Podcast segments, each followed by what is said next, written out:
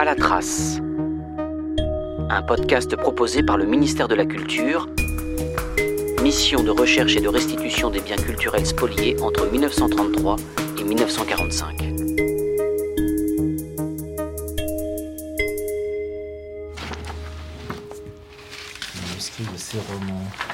C'est une histoire de papier, de feuilles froissées et griffonnées, de manuscrits et de lettres d'amour. Folle de luxe et dame de qualité, voilà. Ces papiers appartenaient à Michel Georges Michel, pseudonyme de Michel Georges Dreyfus, peintre, journaliste, homme de lettres. Ah, j'ai retrouvé des lettres d'amour, peut-être. Ah oui, lettres d'amour, il y a écrit dessus, une pochette rouge. Il y a d'autres encore, hein. il y a pas, c'est pas exhaustif. Lorsque la guerre arrive, parce qu'il est juif et menacé, il quitte la France pour les États-Unis. Ça lui sauve la vie. je sais pas. Elle ne sera pas longue, mon grand ami. Lisez-la. Mais dans son appartement parisien, il a tout laissé. Souriez si le procédé vous paraît puéril, mais ma pensée est restée chez vous. Collection d'œuvres d'art, bibliothèque et ses archives personnelles. D'où même sont peu chassés, et c'est la première fois durant notre amitié déjà vieille qu'il y eut dissonance. Cela me chiffonne. Des lettres d'amour, mais aussi une correspondance avec les plus grands artistes de son temps. Des croquis, des manuscrits, des articles, bref, des milliers de pages sont mises dans des cartons et emportées par les nazis. Nous nous connaissons mal. Je ne suis pas du tout la petite fille férue de littérature. De l'Allemagne à la Russie, puis de la Russie à Paris. Qui se paie un poète, oui, indéniablement le poète existe. Cet épisode retrace un itinéraire romanesque. Il est surtout loisible d'en voir l'homme, et c'est lui que je regrette quand je suis loin. Lui, lui appartenant à la postérité. Alors voilà, je t'aime. 25 décembre 1926.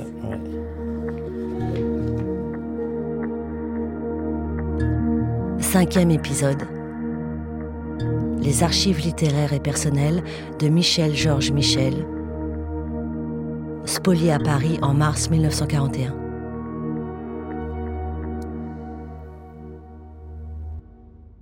Alain Dreyfus est le petit-neveu de Michel Georges Michel et aussi l'un de ses héritiers. Voilà, alors on peut peut-être euh, essayer de dire qui, était ce, monsieur, qui n'avait pas pour seule qualité d'être mon grand-oncle, hein mais qui avait euh, pour qualité principale d'être le, frère de mon grand-père avec qui, à qui il était très très attaché. Il a vécu euh, très longtemps parce qu'il est, il est né en 1883, il est mort en 1985, c'est-à-dire à, à 102 ans. Il n'est pas mort euh, pas du tout. Il a chuté chez lui, rue Clément Marot, cet appartement qui a été pillé. Il garde quelques souvenirs d'enfance de ce personnage haut en couleur. Donc vous, vous l'avez connu Moi, je l'ai connu, oui. Enfin, j'ai connu. Euh, c'était un personnage euh, incroyablement euh, pittoresque et amusant, qui a connu absolument tout le monde et qui avait une, une verve de conteur absolument incroyable. Quelquefois, il donnait des tableaux à mes parents il revenait en loose day, comme, ça, quand mes parents n'étaient pas là, puis il, reprenait aussi les tableaux qu'il avait. Et il disait à, mon père, ce qui est un peu contradictoire, il dit, tu comprends, euh, Jean-Claude, quand tu donnes quelque chose, eh ben, tu ne l'as plus. voilà, enfin, c'était, un personnage assez, euh, assez rigolo, qui, je me souviens, qui roulait en traction avant. C'était une voiture absolument formidable, et il la prêtait de temps en temps à mon père, euh, voilà. Et moi, j'étais ravi de monter dans cette, dans cette voiture de, de gangster. Pour la postérité, Michel Georges Michel est l'auteur d'un best-seller intitulé Les Montparnasse, paru en 1924 et adapté au cinéma par Jacques Becker en 1958 avec Gérard Philippe et Anouk Aimé. Les folles années 20. La naissance du jazz, le mouvement dada, le charleston, le surréalisme, les cheveux courts, les jupes aux genoux. Paris est le cœur de tout ce bouillonnement. Et en ces années-là, le cœur de Paris, c'était Montparnasse. On y voit l'amertume des dernières années de la vie de Modigliani, peintre et sculpteur en plein essor artistique, dans un Montparnasse folle, au sommet de son effervescence. Le beau, le fantasque, le séduisant Modigliani allait connaître un destin fulgurant.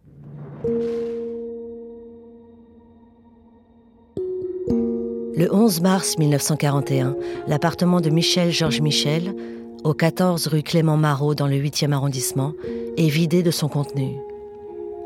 Michel Georges Michel y conserve des petits trésors artistiques, lui qui est ami de tous les artistes de son temps. Imaginez qu'il y a là des dessins de Matisse, Modigliani, Hélène Perdria, Jacqueline Marval, Soutine, Picasso et un sublime piano à queue Pleyel. D'après les différents documents d'archives, le nombre de biens volés ce jour-là par les nazis s'élève à 457 et mélange des tableaux, des dessins, des estampes, des aquarelles, des gouaches, des sculptures, des tapis et des instruments de musique. Ce jour-là, heureusement, Michel Georges Michel n'est pas là. Conscient des dangers, il avait déjà quitté son appartement, puisqu'il émigre à New York, où il reste pendant toute la durée de la guerre. De cet exil qui se déroule dans des conditions matérielles privilégiées, il fera un roman intitulé Il est grand d'être à Miami.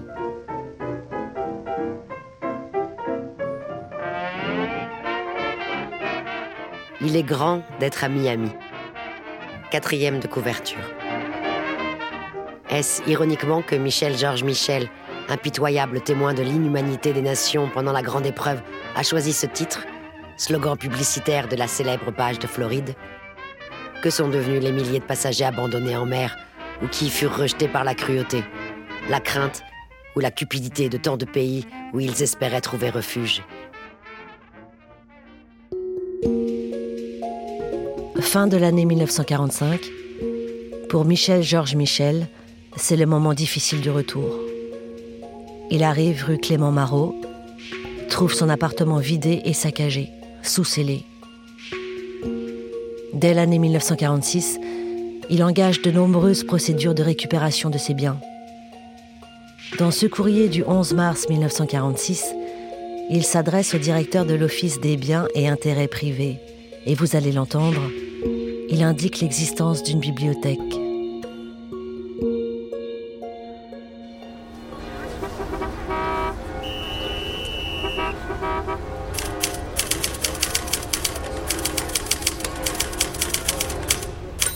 Lettre de Michel Georges Michel, le 11 mars 1946. À Monsieur le ministre plénipotentiaire, directeur de l'Office des biens et intérêts privés, 146 avenue de Malakoff, Paris. Monsieur le ministre, je vous remercie de votre lettre du 7 mars dernier. Dossier 32 374 NFF, référence 5965. Ma bibliothèque n'était pas très importante, composée surtout d'ouvrages contemporains, la plupart avec dédicaces des auteurs, de livres sur la peinture et de mes propres ouvrages, cela en assez grand nombre. Je n'avais pas d'ex-libris. L'estimation globale, valeur 1939, peut être d'une quinzaine de mille francs, au minimum. Je regrette de ne pouvoir vous donner pour cette bibliothèque d'indications aussi exactes que pour mes meubles et tableaux, je n'avais pas prévu ce pillage. Avec mes remerciements, encore, je vous prie, monsieur le ministre, de bien vouloir agréer l'expression de mes sentiments reconnaissants et très distingués. Michel Georges Michel, 14 rue Clément Marot, Paris 8e. PS. Puis-je vous signaler une très grande quantité de dossiers contenant des milliers de chroniques que j'avais publiées dans la presse parisienne depuis 1902, et quelques manuscrits de romans et pièces de théâtre qu'il me serait bien utile de récupérer, chaque chronique ou manuscrit portant ma signature ou mon nom.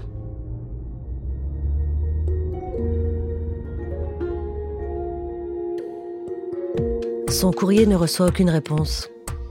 Et pour cause, tout le monde en France ignore alors que le destin de ces archives n'est pas le même que celui des œuvres d'art spoliées dans le même appartement.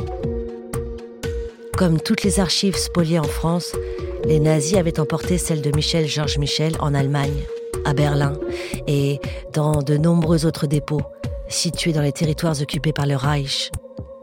L'idée n'était pas de détruire ces archives, mais de les accaparer. À travers elles, les élites nazies devaient étudier les ennemis du Reich. Les Russes, au fur et à mesure de leur avancée, s'emparent des archives qu'ils trouvent dans les différents dépôts. Nous ignorons dans quel dépôt précisément, mais nous savons que les papiers de Michel Georges Michel sont saisis par l'armée russe après la défaite des nazis. Les Russes y trouvent un potentiel stratégique et décident alors de les emporter à Moscou. Les papiers de Michel Georges Michel se retrouvent au cœur d'une histoire très complexe, une histoire de guerre à l'intérieur de l'histoire de la guerre. L'histoire du fond russe que nous explique l'une de ces grandes spécialistes françaises, l'historienne Sophie Queré.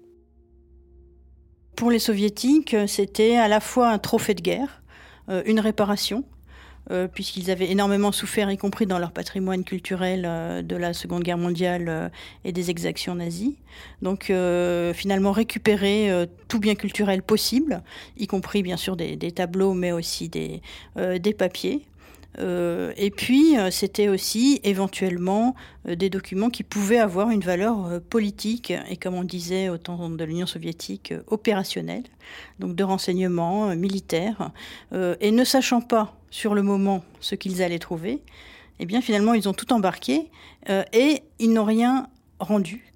Euh, se mettant ainsi complètement en défaut par rapport au, droit international, puisque en 1945, les, bien sûr, la France et l'URSS étaient alliés contre l'Allemagne nazie. J'ai trouvé dans un, rapport de, 1965 une mention de euh, Michel Georges Michel euh, on voit que ces archives ont intéressé parce que euh, il rassemblait beaucoup de dossiers de presse et donc euh, il documentait la vie euh, de l'immigration russe à Paris. Donc ils font ce travail très minutieux d'inventaire et après, alors là, évidemment la date clé, ça va être la chute du mur.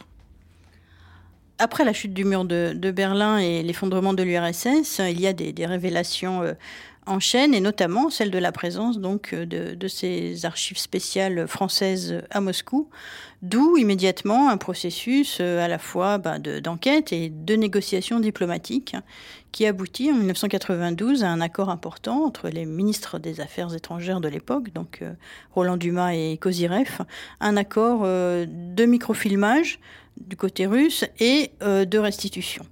Euh, un processus de restitution qui finalement va être assez long, euh, puisqu'il va être entravé euh, par la Douma russe avec une logique nationaliste qui là encore est intéressante, hein, puisqu'il s'agissait de ne pas rendre ce qui était considéré comme finalement des, des réparations, des biens sauvés aux nazis, mais qui aussi étaient entrés dans le patrimoine soviétique devenu patrimoine russe.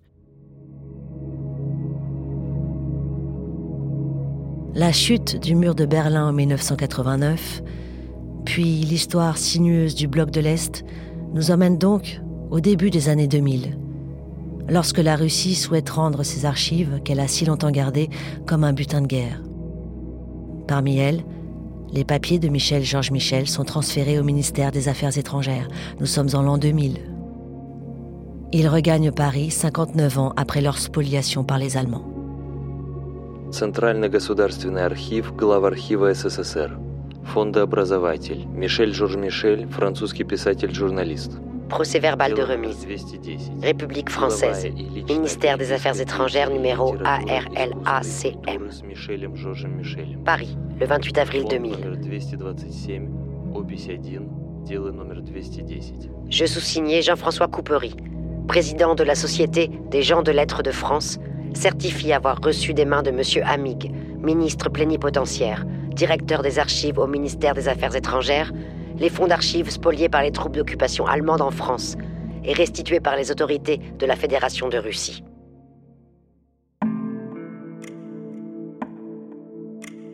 Comme ces archives avaient appartenu à un écrivain, le ministère des Affaires étrangères décide de les confier à la SGDL, la Société des gens de lettres, en avril 2000. L'une des missions de cette institution est de veiller à la préservation du patrimoine littéraire des écrivains. En 2003, la SGDL réalise un premier inventaire sommaire. Les documents identifiés comme précieux sont mis à l'abri dans un coffre. Treize ans plus tard, en 2016, le conseil d'administration acte la nécessité de restituer ces fonds. La SGDL fait appel à la chercheuse Emmanuelle Pollack, qui réalise alors un inventaire plus détaillé des archives de Michel Georges Michel et commence des recherches d'ayant droit. Parmi les auteurs qui travaillent à la Société des gens de lettres se trouve l'écrivaine Emmanuelle Favier. En 2019, elle entend parler de ces fameux cartons d'archives et se met à s'y intéresser de près car elle est alors en pleine recherche sur les spoliations pour un roman qu'elle a le projet d'écrire. Cette coïncidence va changer le cours de notre histoire. Je m'appelle Emmanuelle Favier, je suis romancière. Mon dernier livre s'appelle La part des cendres et il est publié aux éditions Albin Michel. Nous sommes euh, à la Société des gens de lettres dans l'hôtel de Massa qui est euh, dans le 14e arrondissement. Euh, je fais partie du conseil d'administration de la Société des gens de lettres et c'est à ce titre que j'ai entendu parler des fonds russes qui ont été déposés ici il y a une vingtaine d'années. Quand je suis descendue pour la première fois dans la cave de la Société des gens de lettres, où donc euh, ces cartons d'archives étaient conservés parmi toutes les archives que les écrivains ont mis en dépôt ici, euh, j'ai découvert donc une trentaine de cartons magnifiques, euh, au papier évidemment un petit peu un petit peu abîmé et surtout frappés de caractère cyrillique. Et donc c'était comme de découvrir un trésor.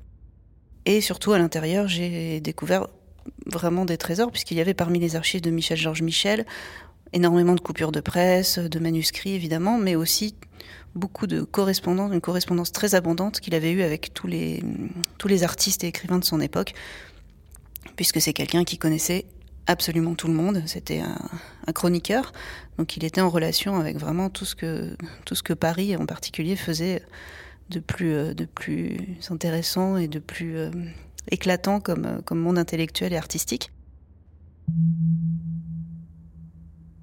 Mon cher ami, que t'importent les cris de quelques ignorants ou de quelques jaloux qui ne te comprennent pas ou qui ne se comprennent pas eux-mêmes Tu écris les livres les plus vivants, les plus exacts qui soient, comme si tu voyais la vie avec une avance de plusieurs années et les Montparnasse est la synthèse la plus scrupuleusement vraie, la plus complète et la plus large de la tragédie cubiste. Je te serre la main.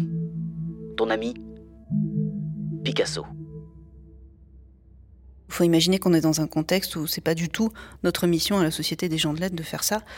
Et c'est vraiment un, concours de circonstances euh, très heureux qui a fait que moi-même je me retrouve passionnée par ce sujet, complètement aux prises euh, avec, euh, avec les questions de restitution, en lien avec la commission d'indemnisation et, euh, et à la Société des gens de l'aide. Donc c'est vraiment un hasard et un mélange de coïncidences qui a fait qu'on a pu engager les procédures de restitution de façon bah, avec une, finalité très heureuse et c'était un très beau moment d'ailleurs. Pour ces recherches, Emmanuel Favier est en lien avec la mission de recherche et de restitution des biens culturels spoliés entre 1933 et 1945. Elle va donc faire le pont entre la Société des gens de lettres et le ministère de la Culture, comme nous le raconte Isabelle Rouge-Ducos. La mission de recherche et de restitution des biens spoliés entre 1933 et 1945 a permis de, de restituer les, archives de Michel Georges Michel euh, à ses ayants droit, donc euh, faire des recherches euh, d'ayants droit et les recherches aussi sur le, fonds d'archives lui-même, parce que nous avions déjà eu une, une, demande de recherche par rapport aux œuvres d'art pillées dans l'appartement de Michel Georges Michel, qui avait été portée par ses ayants droit devant la commission d'indemnisation des victimes de spoliation. Et une fois saisie, euh, la commission euh, demande à, la mission de recherche et de restitution et de faire les recherches nécessaires sur les œuvres d'art. Mais cela peut concerner euh, aussi éventuellement des, des, livres ou des archives. par conséquent, nous sommes allés avec mes collègues Muriel de Bastier et notre chef David Zivi à la Société des gens de lettres, après avoir été appelé par euh, Emmanuel Favier, qui est écrivain et qui est membre de la Société des gens de lettres, et euh, qui, nous, qui nous connaissait par ailleurs et euh, qui nous a fait part voilà de, ce sujet qui était pendant auprès de la Société des gens de lettres qui avait l'intention évidemment de restituer ces archives aux personnes qui, qui, qui en étaient légitimement les propriétaires. La restitution a lieu au mois de juin 2020 dans la salle de la SGDL qui abrite l'un des bronzes de la main de Balzac sculpté par Rodin, ce qui n'aurait pas déplu à Michel-Georges Michel. Tous ses héritiers sont présents. Alain Dreyfus, que vous avez entendu tout à l'heure, mais aussi ses cousins de la famille Kramer, qui gardent eux aussi un souvenir ému de ce jour-là. Et qu'est-ce que vous avez ressenti euh, lors de cette euh, restitution euh Écoutez, évidemment de l'émotion, mais c'est un, un mot un petit peu facile. on a beaucoup souri, on a beaucoup parlé de Michel Georges Michel, qui était un personnage assez épatant, euh, et euh, c'était, je crois, un gentleman de l'époque. Et donc, on a, on a évoqué euh, cela, et bien entendu, nous avons parlé de la mémoire de tous ces gens qui n'ont pas eu la chance d'avoir un, un, passé qui leur a permis de, qu'on en parle en l'an 2022, comme on en parle maintenant. Alain Dreyfus qui a eu une belle carrière de journaliste littéraire, a aujourd'hui le projet d'écrire cette histoire, revenue à lui de façon si inattendue. La peau de toutes les dames folles, grandes et moyennes que j'ai rencontrées à travers les trois mondes, j'étais d'abord tenté de puiser dans quelques-uns de mes livres qui en fourmillent. Ces papiers vont aussi retourner à leurs conditions premières. Je ne vais pas vous lire tout le roman, quand même. papier griffonné, papier froissé, Amour de l'écriture et écriture de l'amour. Bref, un grand roman.